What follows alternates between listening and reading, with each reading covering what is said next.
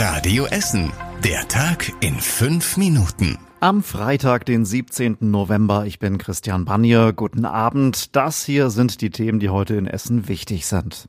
Es wird wohl bald teurer für alle, die gerne essen gehen. Die Cafés und Restaurants bei uns in Essen dürften ihre Preise bald spürbar erhöhen, denn die gesenkte Mehrwertsteuer aus der Corona-Zeit wird zum Jahreswechsel nun doch abgeschafft. Das heißt, es geht wieder rauf von 7 auf 19 Prozent. Ausgenommen sind nur Lieferdienste und Gerichte zum Mitnehmen. Die meisten Betriebe werden wohl nach Weihnachten die Preise erhöhen, das sagt der Essener DEHOGA-Sprecher Moritz Mintrop. Und jetzt stehen alle Betriebe vor der Situation, die Speisen entsprechend zu erhöhen und zu hoffen, dass die Gäste in der Anzahl da bleiben, wie sie es bisher waren. Der Geschäftsführer der Finca Barcelona in der Innenstadt Altendorf und Bergerhausen, der sieht es ein bisschen gelassener. Er hofft, dass die Bundesregierung ihre Pläne nochmal überdenkt.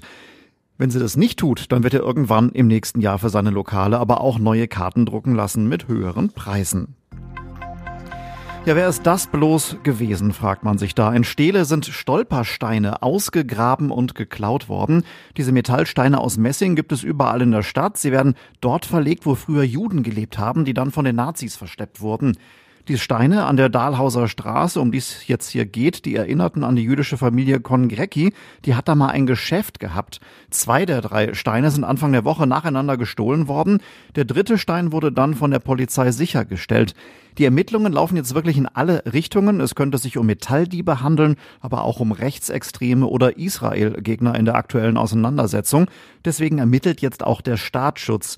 Ob die Stolpersteine erneuert werden, das ist übrigens noch nicht geklärt. Sie wurden erst vor knapp einem Monat verlegt. In einer U-Bahn bei uns in Essen ist Reizgas versprüht worden. Die Täter sind dann weggelaufen. Mehrere Fahrgäste mussten aus dem betroffenen Abteil flüchten. Der Vorfall war in der Linie U17 und zwar gestern Abend zwischen den Haltestellen Plankstraße und Bismarckplatz. Der Fahrer der U-Bahn, der hatte gereizte Atemwege. Er wurde von den Rettungskräften der Feuerwehr betreut.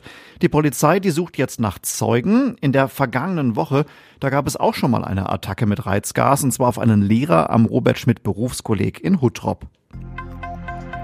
Die Pläne für den Umzug einer Kita in Borbeck, die kommen voran. Das neue Gebäude an der Ecke Hülsmannstraße, Weidkamp-Armstraße, das soll in etwas mehr als drei Jahren eröffnen. Es kostet mehr als neun Millionen Euro. Besonders ist, dass das Gebäude nicht nur von der Kita genutzt werden soll, sondern auch noch von einem Jugendzentrum. Der Neubau ist auf dem neuesten Stand überall. Der bekommt eine Wärmepumpe und eine Photovoltaikanlage. Und der soll ein altes Kita-Gebäude an der Armstraße ersetzen. Das muss eigentlich dringend saniert werden. Das wäre aber zu teuer und lohnt sich nicht. Ende des Monats wollen die Politiker im Rat beschließen, dass der Bau starten kann. Die Essener Polizei verschickt ab sofort Infos per WhatsApp in einem eigenen WhatsApp-Kanal. Da informiert die Polizei zum Beispiel über Fahndungen, über aktuelle Fälle und auch über laufende Einsätze. Zum Teil gibt es sogar Bilder und Videos zu sehen. Es ist übrigens nicht möglich, die Polizeimeldungen zu kommentieren. Und die Polizei sagt auch nochmal ganz klar, dass die niemals jemanden persönlich über WhatsApp anschreiben werden. Wie ihr diesen Kanal abonnieren könnt, das steht auf radioessen.de. Bei uns in Essen gab es heute viele Aktionen zum bundesweiten Tag des Vorlesens. Ja, vor allem Kindern in Kitas und Grundschulen wurde heute natürlich vorgelesen. Teilweise auch mal von bekannten Menschen. Im Fröbel-Kindergarten an der Zollvereinstraße in Katernberg, da hat zum Beispiel NRW-Familienministerin Josephine Paul vorgelesen. Schülerinnen und Schüler des Mariengymnasiums in Werden haben drei verschiedene Grundschulen besucht und dort vorgelesen. In der Innenstadt, da haben Bahnhofsmitarbeiter für die Besucher am Hauptbahnhof gelesen. In der Innenstadt, da läuft seit dem Vormittag endlich der Weihnachtsmarkt. In diesem Jahr sind rund 170 Stände dabei.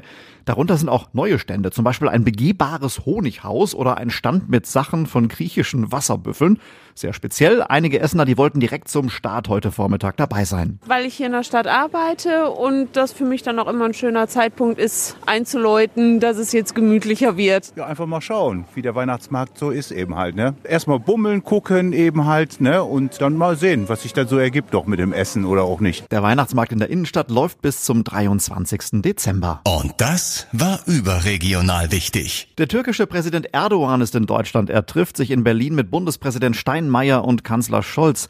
Überschattet wird der Besuch von Erdogans Äußerungen zum Gazakrieg. Er hatte Israel einen Terrorstaat genannt und die Hamas Freiheitskämpfer. Und zum Schluss der Blick aufs Wetter. Die Nacht wird trocken und ziemlich kalt, wie ich finde. Drei Grad entlang der Ruhr. Morgen am Samstag, da ist es erst trocken und später nass bei acht Grad. Am Sonntag wird es dann windiger und auch deutlich wärmer. Und soweit die Nachrichten aus Essen für heute. Danke fürs Zuhören und ein schönes Wochenende.